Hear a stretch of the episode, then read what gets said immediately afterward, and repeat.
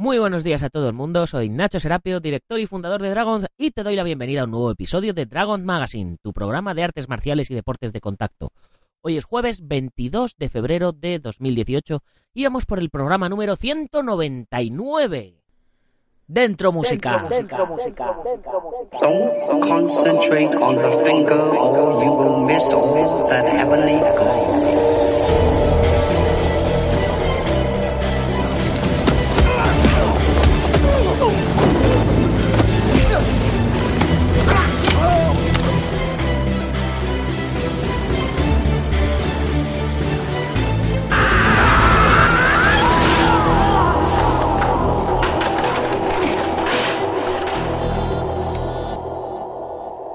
199 programas, señoras y señores. Mañana hacemos 200 programas. Increíble, increíble. Bueno, hoy, señoras y caballeros, es la hora de las tortas. Porque como cada jueves, en Dragon Magazine toca hablar de artes marciales. Mixtas, MMA. Programa súper interesante el de hoy y es que vamos a proceder al análisis del Hombres de Honor 91 que tuvo lugar el pasado fin de semana en el Roller Center de Madrid, donde una vez más, de manos de Chinto Mordillo, pudimos ver todo un aventazo de primer nivel en la capital de España. Y en nuestra segunda parte, como siempre, pero no menos importante, nuestro becario Fran Zambrana nos trae la previa de lo que será el UFC Fight Night del próximo fin de semana. Pero antes, como siempre, ya sabéis, Comunidad Dragón, la mayor comunidad de apasionados de las artes marciales y deportes de contacto. Y por 10 euritos al mes tenéis la revista Dragon Magazine en digital y en papel enviada a domicilio, acceso a la plataforma de cursos online con más de 250 vídeos y cada día uno más, con más de 25 libros para descargar, ya debemos de ir por los 30 yo creo, con 15% de descuento en la tienda online, gastos de envío gratis y un montón de cosas más, como por ejemplo hoy que subimos la quinta lección del curso de SAI tradicional donde continuaremos aprendiendo técnicas de nuestra cata de estilo tradicional con los SAIs para que aprendáis a manejarlas como si fuerais una tortuga ninja. Ya sabéis, por cierto, que si tenéis algún tema sobre el que queráis que tratemos en la revista, en el blog, en el podcast, alguien a quien entrevistar, algún curso que queráis para la comunidad, a alguien a quien queráis que pongamos verde, cualquier cosa, podéis sugerirlo en dragon.es barra ideas o votar las ideas que más os gusten de las que ya están puestas por allí.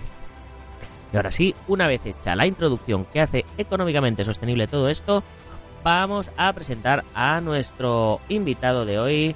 Colaboración especial, como últimamente casi cada jueves, Álvaro García Colmenero del diario ABC. ¿Cómo estás, Álvaro? Hola, muy buenas, Nacho. ¿Cómo estamos? Muy bien. Encantado de estar aquí una vez más acostarte y yo recién levantado, para que no se crea que esto se hace a las 7 de la mañana, ¿verdad? Sí, sí, sí, totalmente. Yo con mi café en la mano y tú sin poder tomarte café, que si no, no duermes. Yo me, lo, he tomado antes de venir. Ah, te lo has tomado igualmente, ¿no? Sí, sí, no, sí. Si no, no eres capaz de hacer el programa, te quedas sopa ahí a mitad de... Bueno, bueno, bueno. Vaya eventazo que, que tuvimos el pasado fin de semana, ¿verdad? Buah, fue, fue espectacular, Nacho. A mí la verdad es que desde el primer minuto me, me pareció brutal el evento, ¿eh? Yo, eh, bueno, eh, por, eh, que el eventazo estuvo rodeado también de estrellas también, que tuvimos allí a Rafa Moratete. eh, ahí Sí, sí, sí. dando- nada, o sea, con su pelazo este que se ha debido de poner. allí allí con, con sus compis que se ve que le molan las MMA. Estuvo también mi, mi ¿cómo lo llaman? Mi, mi amor imposible, Erika Sanz, eh, ba- bailarina y actriz de, de Un Paso Adelante, que estaba allí a ver, a ver pelear a su hermano, al- Ale- Alejandro Sanz, por cierto, que en lugar de que en lugar de sacar de sacar discos se vino aquí a darse a darse unos tortazos, no es Alejandro Sanz el cantante, es Alejandro Sanz el luchador, que, que hizo un peleón espectacular, aunque luego el final fue fue en su contra, pero pero bueno, estuvo genial. Estuvo también el señor Mario Padilla presentando su primera pelea, peleadora de MMA que peleaba contra Carla Benítez. Estuvo también Luis Ochoa, presidente de, de la Federación Española de Muay Thai o algo así, y de la WKA, que esta sí que es así, que es, la, es el delegado para España de la World Kickboxing Association. que, eran quien, que fue quien, quien entregó los cinturones de campeón. Y bueno, tuvimos a, a Miggy, a Miggy sí también, que vino desde, desde Inglaterra para hacerle esquina a Enox Solves y a Carla Benítez, toda una esquina de, lujo. Yo estuve tirando fotos en la esquina donde estaba Miggy y, aquello era una enciclopedia de conocimientos. Yo creo que aprendí más MMA en, en esas dos peleas que, en, bastante tiempo, ¿eh? O sea, era, o sea, de, temas de estrategia y de todo, yo, yo alucinaba de verdad.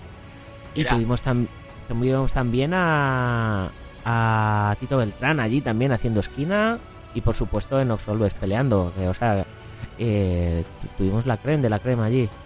Sí, sí, se, juntó de, de, lo mejorcito que hay en España. Y esa esquina yo creo que era insuperable totalmente, o sea, era como tú bien dices una enciclopedia. Y yo estuve más o menos cerquita de la esquina e intentaba fijarme todo el rato en, en las tácticas, en los conocimientos que le iban dando, porque es que era brutal. Tenías ahí en grappling a Tony Boluda, del M1 Selection, el que lleva al gimnasio con Enox Solves, tenías a Migi mm. haciendo un poquito de todo, hablándole en suelo, sobre todo hablándole en striking, y tenías a, a a Tito Beltrán, que es una enciclopedia del jiu-jitsu, es brutal.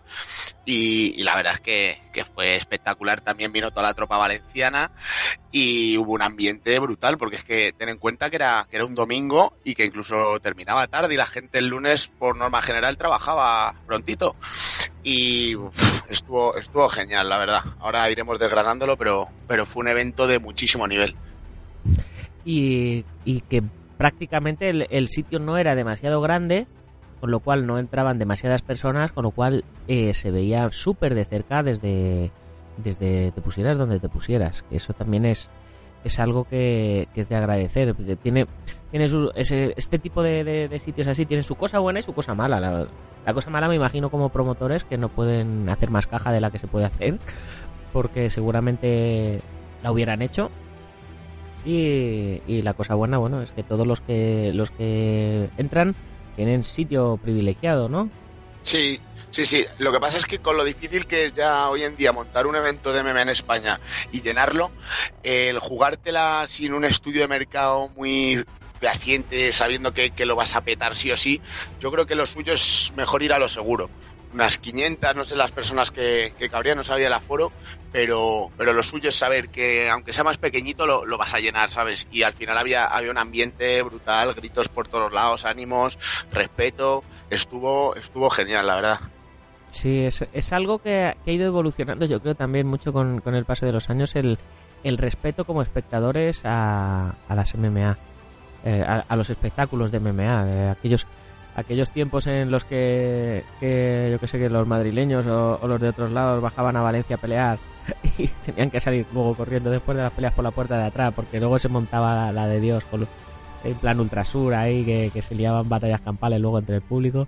Yo creo que esos, esas épocas ya, afortunadamente, ya, ya terminaron y, bueno, se ha convertido en un deporte, pues eso, de honor, ¿no? Como, como bien dice el nombre. Sí, como debe ser, como debe ser. De hecho, yo en favor de Chinto diré que ya ha ido más de un Hombres de Honor. Este creo que era el tercero, el cuarto que iba a ver, aunque lleva un montón, lleva 91 ediciones. Y la verdad es que aunque esté de los nervios en el momento, Chinto no para de moverse, de estar encima de todo pendiente para que, para que no haya ningún tipo de patinazo. Y aún así, lo que tú dices, ya está muy inculcada la cultura del respeto dentro de los eventos de arte marciales mixtas. Y, y la verdad es que no hubo ningún, ninguna cosilla, ningún incidente reseñable. Fue todo aplausos, apoyar al tuyo y al que no conocías, pues, pues nada, pues a animarle también y sobre todo no, no abuchear ni, ni, ni rivalidades tontas. Porque vamos, por ejemplo, el, el ucraniano que se vino desde Ucrania a partirse la cara, pues se llevó una ovación también brutal cuando terminó la pelea con Enoch. Pues sí. Pues vamos a empezar por el principio, ¿no? Eh, desde el principio, pues lo que hablamos, ambientazo, estaba en el Roller Center que tienen allí el, gimnasio Box, me parece que se llama The Box, ¿sí? Que era donde, estaba la, eh, donde estaban todos los peleadores calentando y demás, unas instalaciones súper chulas. Y, y bueno, cuando era, era mi primer Hombres de Honor, y, cuando se apagó la música, o sea, se apagaron las luces y comenzó la música del padrino, yo ya flipé en colores. Dije, ¿pero esto qué es? y ya me lo me contaron que, que, que, siempre, que siempre empieza el Hombres de Honor así chito con la música del padrino y demás. Sí, sí, sí. Y bueno, pues. Pues. Eh, eh, bueno. Ya te, te, mete en situación, ¿no? Te mete en situación. Y. Y muy guay. También se retransmitió por Si no duele, no vale. En streaming. Lo cual también es de agradecer para la gente que no. Que no pudiera estar allí. Y vamos a pasar a, a tema, tema peleas, ¿no? Sí, sí, sí eh, el evento se dividió en 1, 2, 3 y tres bloques y luego ya las, las peleas profesionales. Sí. Tres bloques con unos descansitos de 10 minutos entre medias que venían muy bien para ir a, a por eh, bebercio y comercio, ¿no? sí, sí, sí. Era, era perfecto. También, antes de empezar con las peleas, quería reseñar que es algo que, que ya he visto en otros eventos de hombres de honor y que, que me parece súper interesante, que es que ya que hay tantos descansos que vienen muy bien, porque la gente así se levanta al baño a hacer lo que quiera, el que fume se sale a fumar, etcétera, está muy bien que lo que comentas de, del vídeo del padrino, luego ellos también van metiendo vídeos de M1, que normalmente además en muchos de ellos compiten luchadores que ha llevado Chinto. Entonces, el que no quiera salir, no quiera moverse a por nada, esos 10 minutos está embobado viendo las pantallas, los peleones de M1 con los highlights y las mejores, las mejores acciones, y la verdad es que eso lo hace muy entretenido. Pues sí, a mí, a mí se me pasó muy rápido. Lo que decías de, de que acababa tarde, a mí realmente estuvo muy bien. Empezó a las seis, seis y media de la tarde y a las 10 de la noche ya estábamos fuera, ¿no? Sí, a ver, cumplieron muy bien los horarios, pero eso no quita que para ser un domingo que, que bueno, acababa tardecito. Yo claramente como si durase tres horas más me iba, me iba a quedar porque estaba encantadísimo. Pero la verdad es que llevaron el horario perfecto, no se retrasaron nada. Hombre, yo afortunadamente fue en domingo porque si no yo no hubiera podido ir porque yo los sábados por la noche suelo trabajar. Así que, de hecho, se lo, se lo comenté a Chinto, le dije, oh, me ha, sido genial que pueda ser en, en domingo porque porque a mí me, me, ha venido genial. Bueno, pues venga, vamos a darle caña. Primer bloque de peleas teníamos nosotros en, en nuestra lista, teníamos cuatro peleas, eh, pero si yo mal no recuerdo solo hubo tres, así que alguno se nos quedó se nos quedó descolgado. Lo que no sé es quién. Eh, era, eran eran peleas eh, amateur de, de dos asaltos de cinco minutos para empezar a calentar el ambiente entre, entre 60 y 70 kilos. Y, y la verdad es que el nivelazo estuvo, estuvo muy bien. Eran muchos peleadores locales. Así que tuvieron mucha mucha afición apoyándoles. Si quieres, eh, tú que los conoces ya más, que ya has estado en más eventos, comenta un poquito lo que... Sí, pues... ¿Sabes? Sí, mira, te, te, cuento Nacho. Para empezar del primer bloque, a mí las peleas que me encantaron fueron las, las dos cubos de 61 kilos. En la primera se peleó Cristian Redondo con Luis Redondo. Uno venía de Albacete, el otro era luchador local de Madrid. Y la verdad es que a mí me alucinó el striking que tenían y la intensidad que le imprimieron desde el primer momento. Es verdad que que en función de la regulación, como todavía no están unificadas las reglas, hay muchos eventos que todavía son tres asaltos de tres minutos en las amateur, como fue por ejemplo en, en VFL, en este caso eran dos de cinco. Sí. Y la verdad es que al ser dos rounds te da más tiempo a que haya, como dices tú, tortas, a que se lleven al suelo. Y en este caso los, los dos primeros empezaron la velada, la velada eh, metiendo mucha caña al público, porque empezaron con unos cruces de manos muy, muy interesantes, con, con, buenas piernas. Y la verdad es que estuvo muy interesante. Esa fue la primera, 61. Luego vino una pelea que fue de, eh, de 70 kilos, si mal no recuerdo, que también igual. Sí. Fran eh, Nicolás contra Armando Bayos. Sí, sí, sí, sí. Y que también estuvo genial. Que se, que se dieron muy bien, pero yo en la, la pelea que me había fijado más Nacho, porque ya le conocía de otros eventos, era a José Suárez, de 61 kilos contra Miki Gallego, que era un luchador que viene de Mostoles. Esa pelea me gustó mucho. A José Suárez ya le conocía porque es un luchador que, que entrena en el gimnasio de Nox Solves y de Tony Boluda, en el M1 Selection de Valencia, y que finalmente se llevó el gato al agua, se llevó la pelea. La verdad es que lo que te comento, estos de 61 kilos todos tenían un cardio espectacular. se dieron muy buenas manos y también utilizaron el suelo, que al tener los asaltos de 5 minutos te da tiempo a tocar todos los palos. Y yo no sé qué tal recuerdas tú las peleas de 61, pero a mí me dejaron muy buen, muy buen sabor de boca. Sí, sí, fue, fue como decir, ostras, eh, nivelazo desde el principio, ¿no? no me van a... Eh, yo, yo como, como ya sabes que fui a tirar fotos, eh, digo, bueno, pues tiraré cuatro fotos de, de los chavales y, y luego me tiro, me, ya tiro fotos a los pros y tal, pero vamos, a, al final tiré más de mil fotos, o sea, con eso te lo digo todo. sí, no, la, la, verdad es que no, no paro de haber acción. Todo, todos los combates fueron, fueron muy entretenidos y sobre todo me gustó mucho que los árbitros, en cuanto había un poco de inacción, o bien se paraban o bien les palmeaban para darles, para darles intensidad a todos los asaltos, para que no parase de, de haber espectáculo. Y en, en, ese, en ese primer tramo de la velada, ya te digo, que la gente ya se empezó a, a meter muy dentro, a decir, buf, aquí, aquí va a haber tortas. Y no había hecho más que empezar, ¿eh? Sí, sí, y el trabajo arbitral muy muy bueno, muy bueno. A lo mejor quizás hubo un poco de polémica en, en una de las peleas, ahora que comentaremos un poquito más adelante, pero claro, fue al final por, por seguridad de, de, la propia salud de los luchadores, ¿no? Lo que se lo, que se ve desde un ángulo era una cosa y lo que y lo que por lo visto vieron las esquinas de los luchadores de todo lo que veían desde, desde su ángulo fue otro, pero bueno, ahora ahora llegaremos a, a ello. Pasamos al segundo bloque, ¿no? De, de peleas. Sí. Hubo, hubo los 10 minutitos de rigor, de descanso, y empezamos con, con el siguiente bloque. Eh, la pelea, es que me gustaría directamente hablar de, esa pelea, porque fue algo bastante controvertido. Si hay que poner una nota de, de puntualización, por así decirlo, en, la actuación arbitral, fue la pelea de José de la Cabada que venía desde Madrid contra Joel Solano, que por así decirlo luchaba en casa porque era luchador del Meguro Castilla de Guadalajara.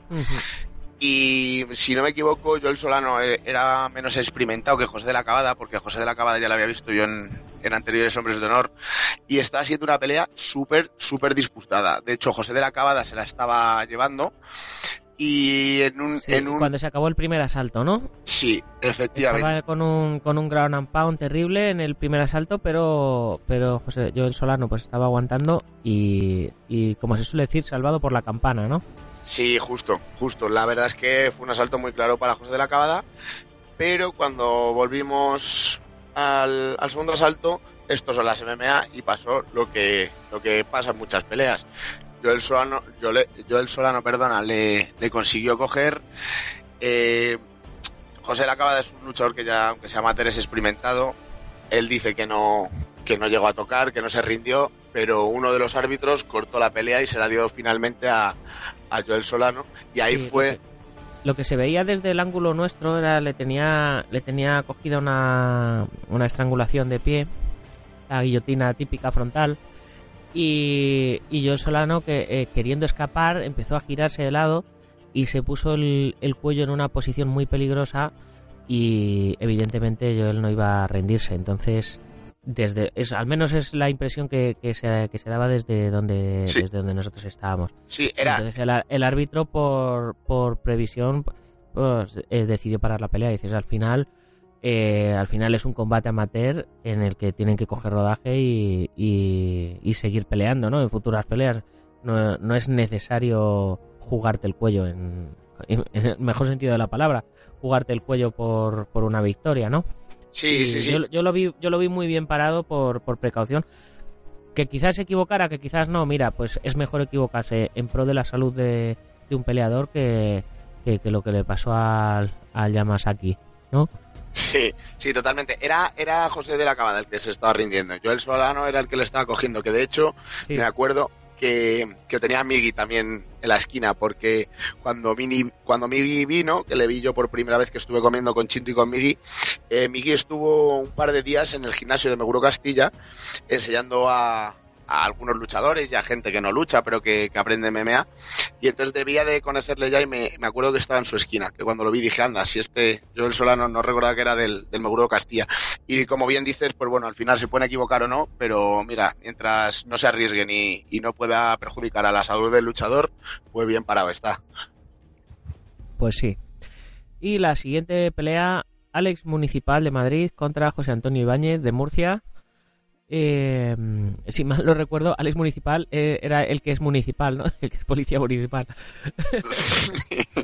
sí, sí, sí. Pues creo que creo que es un nombre artístico el apellido. Eh, estuvo también estuvo también muy muy bien esa pelea y, y se fue para, para Alex, si no me si no me equivoco.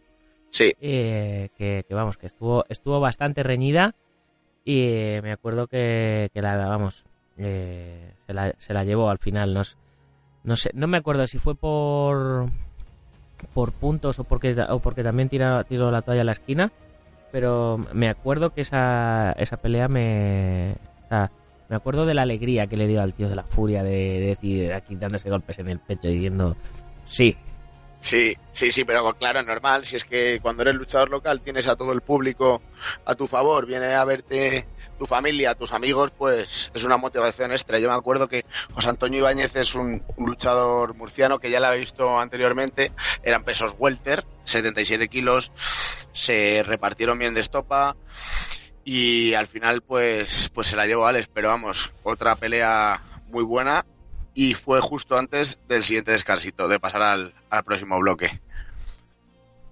Y el, y el próximo bloque ya, ya, hubo hubo hubo ya palabras palabras más serias destacar destacar por volumen la pelea de, de Roberto el Gallego contra Freddy el Gigante que vamos que yo me imagino que, que claro gente de 150 kilos que, que se dice pronto es, es muy complicado encontrar. Pero vamos, es que Roberto el Gallego no le, no le duró ni medio asalto, ¿no? Sí, a ver, es que hay, hay una punta aquí. Freddy el Gigante, desde, desde que debutó en, en MMA, ha tenido un cambio físico espectacular.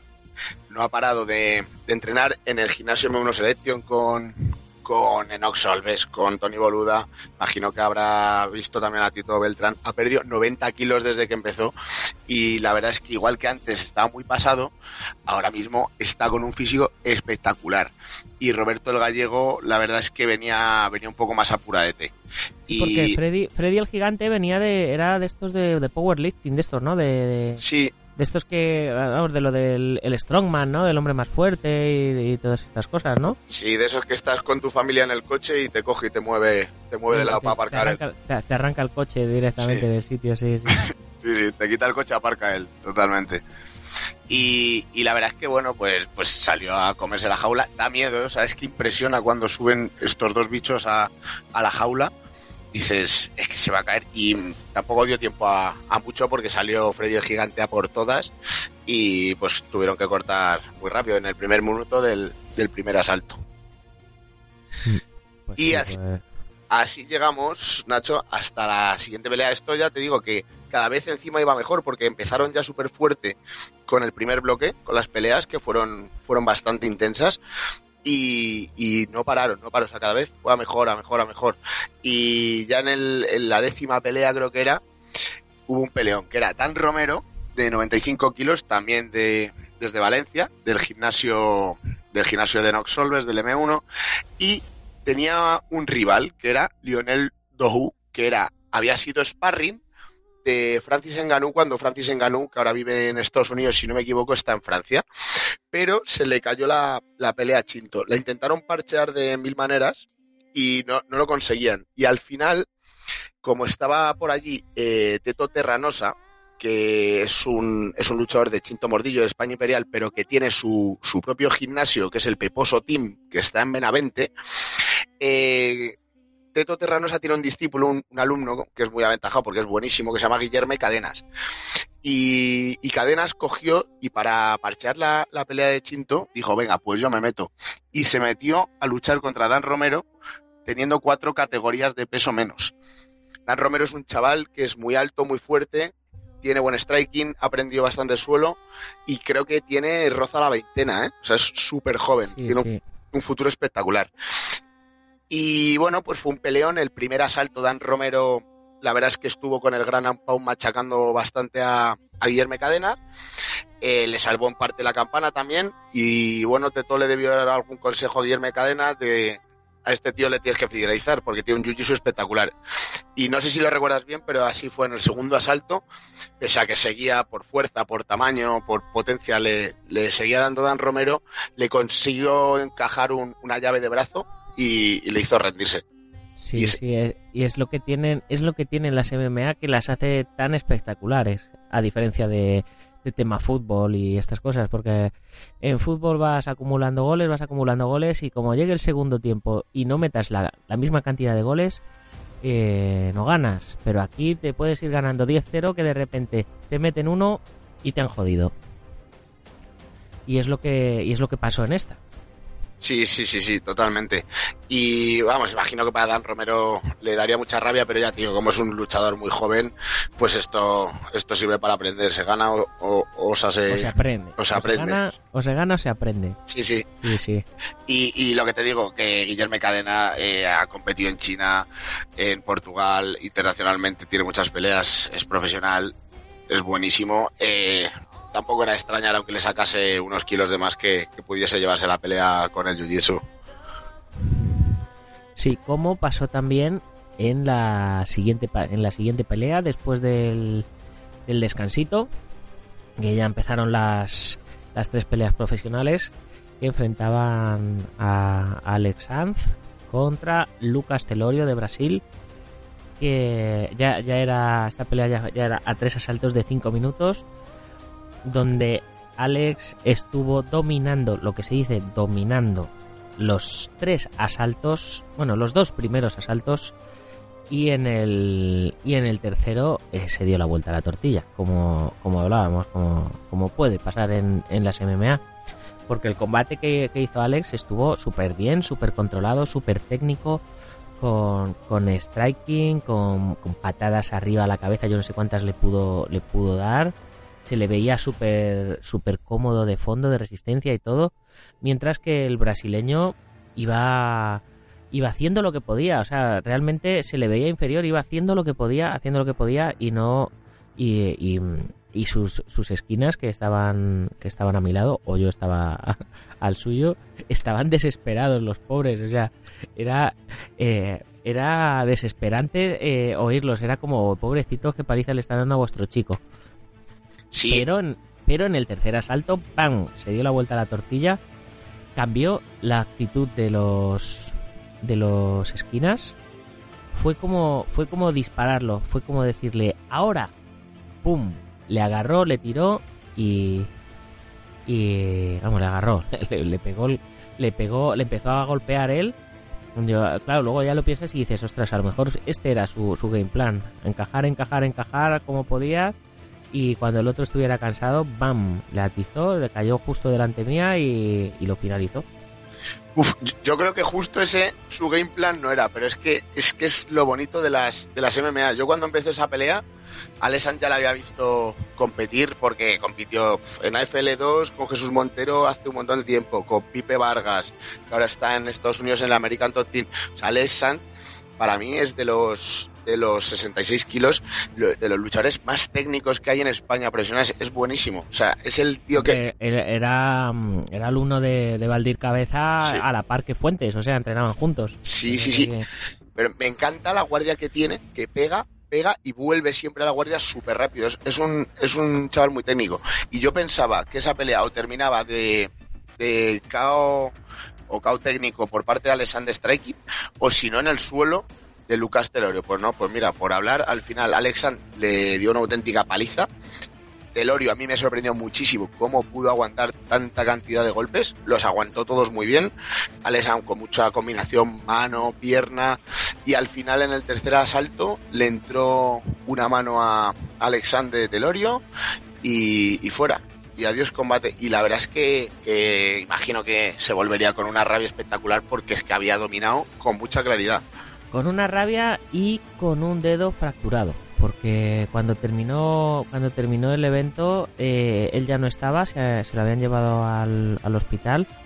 Aparte de, y además así, así nos lo transmitieron, que, que se iba con una rabia terrible porque estaba haciendo un muy, buen combate y además se iba jodido porque había fracturado el, meñique, si no me equivoco, de, golpear. Y, Nacho, es muy importante lo que has dicho de que gracias a, además a que tú estabas cerca de, a pie de ring, a pie de octógono, mejor dicho, lo pudiste escuchar, lo importante que son las esquinas. Igual que criticamos en su momento a Francis Enganu la esquina, que no le dieron buenos consejos contra Steve Miocic, eh, de esquina el Telorio tenía a, a, Teto Terranosa y a Guillermo Cadenas, que son una esquina pues muy experimentada, luchadores profesionales, y yo creo que, que ese, esos consejos que le dieron de dar al final fueron los que pudieron darle la vuelta a la pelea al final. Pues, pues posiblemente, porque como se suele decir, se ven los toros muy bien desde la, desde la barrera. y, sí, sí. y, y, desde fuera se ve, se ve muy bien. Y, y, una esquina que consigue que su peleador haga lo que, lo que dicen, eh, tienen, tienen todas las de ganar. Porque, por eso, porque se, se, se ve muy bien desde la serenidad de la esquina y desde fuera se ve muy bien los huecos, cómo trabaja uno y cómo trabaja el otro y lo que se puede lo que se puede hacer. Y con esto llegamos ya a las dos peleas finales por título intercontinental femenino. La primera enfrentaba a Naomi González de Bolivia y a Carla Benítez de España en 55 kilos, 5 asaltos de 5 minutos.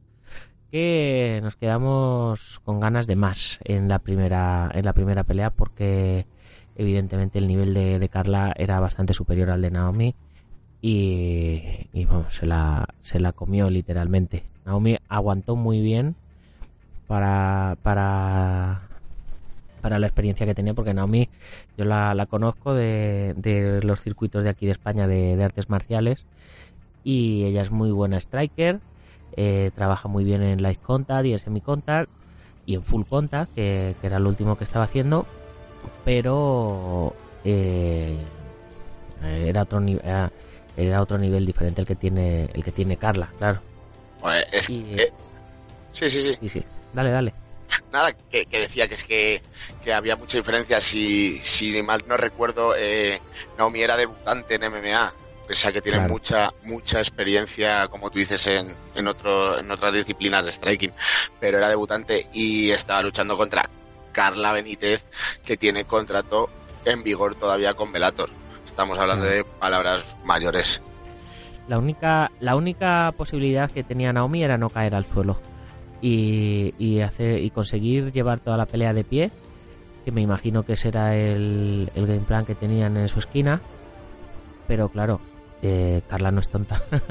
Entonces, eh, como ella sabía también el background de, de, su contendiente, pues en cuanto pudo la echó al suelo. Y, y efectivamente, en dos veces que la echó al suelo, pues ya el, el árbitro paró porque porque no, vamos por, por cao técnico superioridad claro sí sí justo fue fue superioridad aplastante eh, eso sí destacar el valor que le echó de, de aceptar la pelea contra, por el cinturón contra contra Carla que es que recordemos que Carla se ha enfrentado a Joanna Jerchis, a la polaca de UFC. O sea que Carla claro. tiene una experiencia en MMA brutal. Además, que el game plan podía ser arriba y Carla hizo muy bien sabiendo que la otra era más que Naomi, que su rival era más flojita abajo, pero Carla ha sido tropecientas mil veces campeona mundial de Muay Thai, o sea que que es que fuese en la faceta que fuese Carla era, sí, era sí. superior. Ahora a mí me lo a mí me lo comentó el propio Chinto dice me dijo Nacho dice es que es muy complicado encontrarle ya rivales a Carla o, digo, hombre, pues, pues se hace muy bien, igual que igual que Freddy el gigante ha dado su paso a las MMA, pues, pues está muy bien que en este caso Naomi de su paso a las MMA, a lo mejor hay un partido de vuelta dentro de, de un tiempo y, y, Naomi se ha puesto las pilas también en suelo y nos, y nos encontramos con una sorpresa, ¿no? Claro, claro, sí, sí, esto, esto es así. Además, cuando, cuando debutas y ya tienes una faceta tan, tan buena de striking, pues igual te centras más en el, en el suelo y ya te digo que a cualquier otra rival seguramente le hubiera hecho bastante más frente, pero Carla tiene muchísima experiencia, tiene, creo que lleva un 16 victorias, 11 derrotas, eh, ha peleado en Cool Fight, en Bellator, eh, es que era, era, era demasiado, era demasiado para Naomi, pero vamos, que aún así fue, fue una buena pelea, corta un poco eh, demasiado superioridad hacia, hacia Carla Benítez, pero bueno, que también teníamos ganas de, de ver una pelea femenina que se atizase, hombre. Pues sí. Y con esto llegamos a la última pelea de la velada, título intercontinental masculino, Artem Sokalo de Ucrania contra Enox Solves de España, 84 kilos, 5 asaltos de 5 minutos. 5 pedazos de asaltos, ¿verdad? Eh, brutal, o sea, brutal. Sí. Yo, yo me esperaba que simplemente por jugar en casa tanto tiempo sin pelear eh, en España, Nox Solves, con el nivel que tiene ahora, que es espectacular, desde que volvió del, training camp de London Su Fighter, él mismo me lo, me lo decía en una entrevista, que el nivel de agresión se, se le ha subido por mil. Eh, está en, en la mejor etapa de su carrera, 33 años, con el físico a tope, eh, ha mejorado muchísimo en el suelo, pero enfrente eh, tuvo un hueso duro de roer, que era Arten Sokalo, que a mí me sorprendió lo que aguantó, porque es que igual fue, fue una superioridad y una, una paliza bastante grande, pese a que también Sokalo eh, lanzó manos, pero es que Nacho, Arten Sokalo, tiene 23 años. Es que Sí, en, sí, 20 sí. en 23 años tiene 45 peleas profesionales, 24 victorias y 21 derrotas, peleando en Cool Fight, en un montón de, de ligas del, del este, duras, de rusos, o sea que, que le plantó cara, pero, pero no fue súper, súper superior. Además, eh, eh, este, este muchacho, Artem, tenía una pinta de, de tirillas. eh, era como, como de estos de Big Bang Theory, ¿no? Dices, este es el típico empollón que, que, no sabe qué cojones ha hecho, que se ha puesto los guantes aquí. No, no tiene un físico... No tiene un físico como Enoch, ¿sabes? O sea, dices, madre mía, Enoch le va a dar, le va a dar dos hostias, lo va a dejar ahí tumbado y, y adiós. Y para nada, el, o sea, yo alucinaba, digo, digo este chaval, digo, este será, será uno de los ucranianos débiles, ¿no? Este será el empollón ucraniano, como pillen un ucraniano fuerte, me cago en 10. Lo que, lo que aguantó, o sea, totalmente, totalmente espectacular y, y se descuida Enoch y se lo, y se lo tumban. Sí, es, es que engaña- en las apariencias engañan un montón, porque tú le Sí, veías sí. y no estaba definido del todo. El tío le podías ver un, poco después del corte peso, un poco de medio grasilla, podríamos llegar a decir. La cara no era de típica cara de ruso matón o de ucraniano matón, ¿sabes? Sino que era- eran unas pintas muy normales, pero luego el tío era una auténtica bestia. Y, y destacar también en, dentro de la pelea de No Solves la esquina, o sea, los Sí. consejos que le fueron dando, cómo, cómo además se dividieron, porque eran tres y era muy difícil no pisarse, respetaron mucho que Migi, que tiene muchísima experiencia, había venido desde Londres, respetaron mucho las indicaciones de Migi, que Migi le hablase, pero luego recuerdo perfectamente cuando estaba haciendo grappling, que se oía a Tony Boluda, monta ahora, deja de montar, cuando a lo mejor tenía alguna posibilidad de alguna llave, saltaba Tito Beltrán, fue espectacular la esquina, y luego en Oxolves, lo que te digo, fue haciendo lo que quiso. Cuando tenía que golpear Gran Pound, Gran Pound se lo llevó mucho al suelo, dominó la posición muchísimo y, y la verdad es que bastante, bastante aguantó el ucraniano. ¿eh? Sí, sí, fue, fue una auténtica cátedra de esquina, ya te digo, que estaba yo al lado y, y de repente eh, lo, lo tenía en el suelo contra la, contra la verja y Tito le decía, gíralo, gíralo, trátelo hacia nosotros, trátelo hacia, hacia aquí. Y, y le veías a Enoch, pa, girándolo, girándolo y arrastrándolo hacia el centro, pum, pum, pum. Y claro, cuando ya estaba ahí, pues ya le decía, bueno, pues ahora esto, ahora lo otro, ahora no sé qué. Y, eh, como si fuera un videojuego, haciendo, todo- haciendo todo lo que decía la esquina y, y perfecto, perfecto, muy bien, muy bien. Sí, sí, sí. La, la verdad es que estuvo, estuvo impecable. La esquina, el rival, por supuesto, Artenso Galó y, y Enox Solves. Él lo, lo tenía muy claro, ¿eh? de todos modos, que, que no iba a dejar escapar este cinturón en, en su casa. En, en España, vamos, ni de coña lo, lo iba a hacer. Y, y hizo un peleón, la verdad. Un peleón porque además nos hizo disfrutar, ¿no? Porque estamos esperando todos la pelea de Nock y dices, joder, luego se acaba en un asalto y te quedas con un poco ganas, pero cuatro asaltos ya es que el ucraniano no podía aguantar más. Y la verdad es que muy bien, pues ahora imagino que el siguiente paso de Nox será ir a M1, hacer una peleita y a ver si le dan la oportunidad del cinturón mundial de M1. Pues a ver, a ver si, a ver si se, si se da por fin. Y eh, con esto pues terminamos esta fantástica velada hasta la próxima que nos encontremos por allí, ¿no?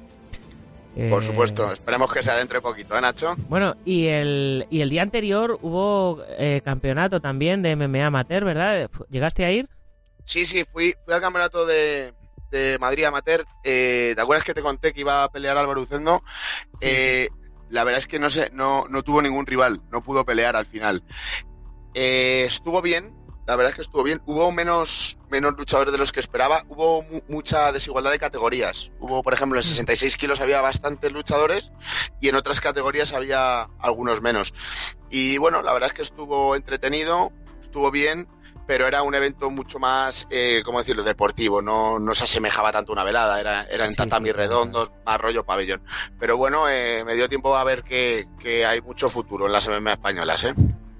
Pues genial, pues con esto vamos a darle paso a nuestro compi Fran Zambrana que nos trae la previa de del UFC Fight Night del próximo fin de semana con, con un cartel de luchadores que la verdad eh, no tengo casi ni idea de quién son, pero bueno, a ver a ver qué nos cuenta, bueno, por supuesto Jeremy Stephens eh, con, con Josh Emmett, que son cabeza de cartel, sí que sí que sé quiénes son, pero bueno, luego el, el resto para mí son un poquito más más desconocidos.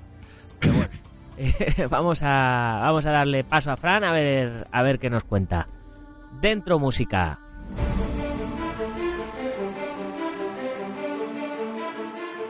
Muy buenas a todos y en especial a Nacho Serapio, soy Francisco Javier Zambrana Durán, arroba Neyfran Zambrana en Twitter, Francisco Javier Zambrana Durán por allá, por los senderos de Facebook. Y hoy sí, hoy soy puntual, vengo el jueves. Lo siento por la semana pasada porque la verdad es que se me había ido un poquito el tema y fue un tanto complicado poder grabar, por lo que bueno, prescindimos de esta pequeña previa del fin de semana y eh, bueno, pues ya nos centramos eh, básicamente lunes, en este caso en ver el, eh, los combates que ya repasamos por aquí el martes, como ya contaba. Pero este fin de semana tenemos de nuevo, vuelve la UFC y en este caso lo hace para centrarse en un peso pluma que la verdad es que está dando bastante de qué hablar. Eh, lo veremos conforme vaya avanzando este pequeño repaso que vamos a hacer al próximo este evento de la UFC Fight Night patrocinado por la Fox eh, que tendrá como estelar Josh Emmett frente a Jeremy Stephens en el Amway Center de Orlando, Florida, en los Estados Unidos de América. Josh Emmett se enfrentará, como decimos, a un Jeremy Stephens que ya con un 27-14 como profesional en esta categoría de 145 libras y que servirá como antesala de lo que veremos la próxima semana en el eh, próximo UFC 222 eh, que se celebrará en el T-Mobile Arena de Nevada de los Estados Unidos, eh, donde se enfrentará Max Holloway frente a un Frankie Edgar que llega para intentar quitar el título a este hawaiano que dejó a todos completamente asombrados frente a Jose Aldo el pasado año.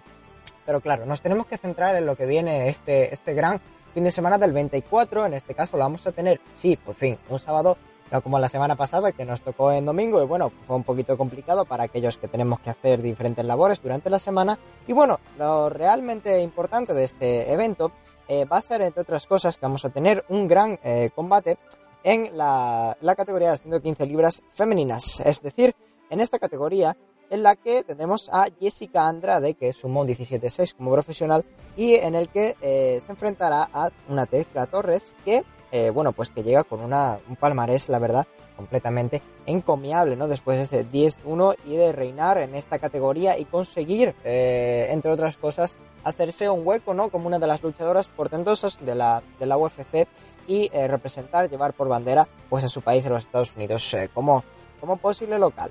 Igualmente tendremos en el tercero de los combates más importantes, mirándolo por debajo, en esta pirámide que nos inventamos para este evento, a Ovin Sampro, que se enfrentará a Irir Lafiti. Realmente eh, Sampro lo vimos eh, pelear en el pasado evento de, diciembre y nos llamó la atención este luchador que suma eh, actualmente un 22-10 como profesional y que en la categoría de 205 libras se postra como uno de los eh, principales candidatos a seguir ascendiendo durante este 2018 y como digo ser uno de los principales luchadores dentro de este peso.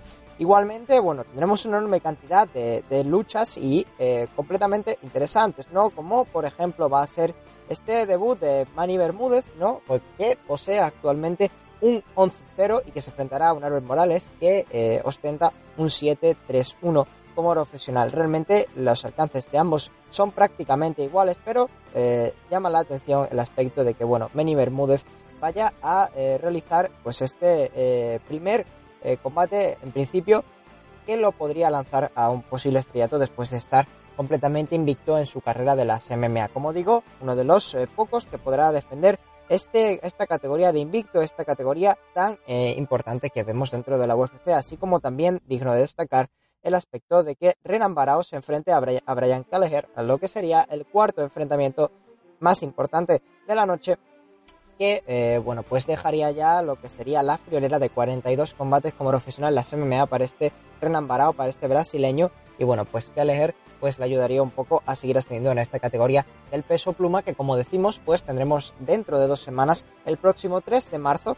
Antes decía la semana próxima se eh, pasaría a la semana del 3 de marzo el evento de la UFC 222 que nos enseñaría pues este gran combate entre Max Holloway y eh, Frankie Edgar pero bueno, lo dicho, simplemente no dejamos eh, más eh, por ver. Hay pocas eh, sorpresas, pocas noticias en esta semana de que las MMA pues han visto un poco truncadas por el tema de haber sido el evento en este día de, domingo. Y bueno, realmente no tenemos más que destacar, únicamente deciros que disfrutéis de este evento que tendremos el próximo sábado y sobre todo pues que intentéis comprender el porqué de este eh, aspecto de que se haya colocado un combate del peso pluma. Obviamente muy inteligente esta promoción que realizó la UFC con los combates, por ejemplo, del peso pesado durante los eh, meses anteriores, también el del peso medio en este pasado mes y este mes va a estar dedicado casi exclusivamente a los combates del peso pluma, como digo, los que se llevarán los eh, probablemente los galardones de este próximo fin de semana que se celebrará en Orlando, en Florida.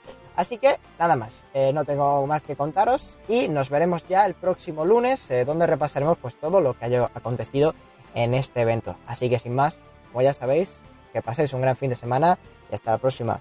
Chao, chao.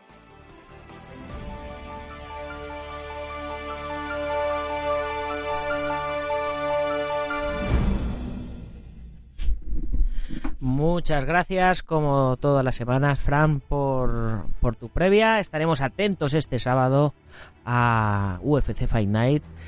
Y chicos, ya sabéis, eh, nos vamos despidiendo. Siempre recordándoos que si os hace falta algo de material para entrenamiento, nutrición para luchadores, armas de cobudo, protecciones, kimonos, ropa de MMA, lo que os haga falta, ya sabéis, dragon.es, terminado en Z, y ahí vais a tener el material que os haga falta. Más concretamente en dragon.es barra tienda. Y no podemos terminar sin antes mencionar, como todos los días, a los patrocinadores que nos están apoyando en esta nueva etapa de la revista para que continuemos haciéndola mensualmente en papel y que os la enviemos por correo directamente. Por cierto, Ayer ya me llegaron las revistas en papel. y hoy salen para todas las direcciones, para todos los que nos la habéis reservado.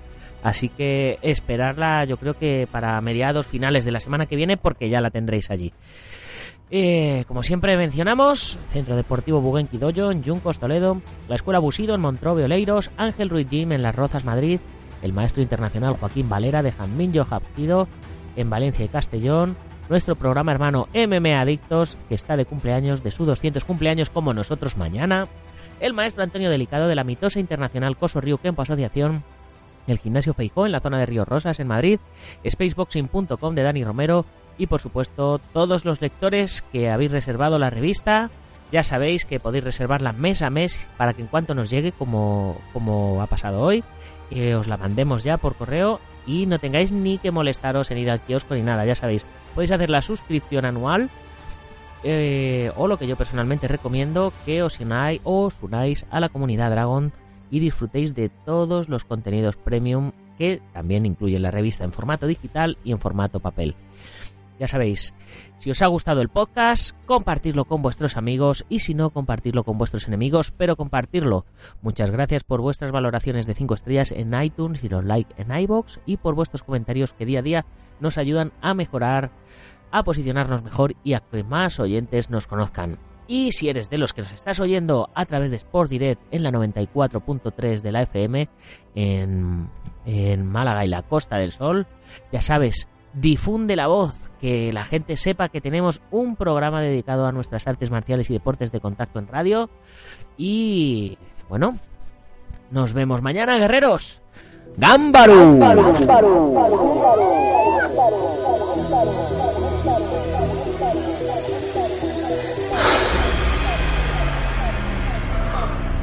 Ya sé cómo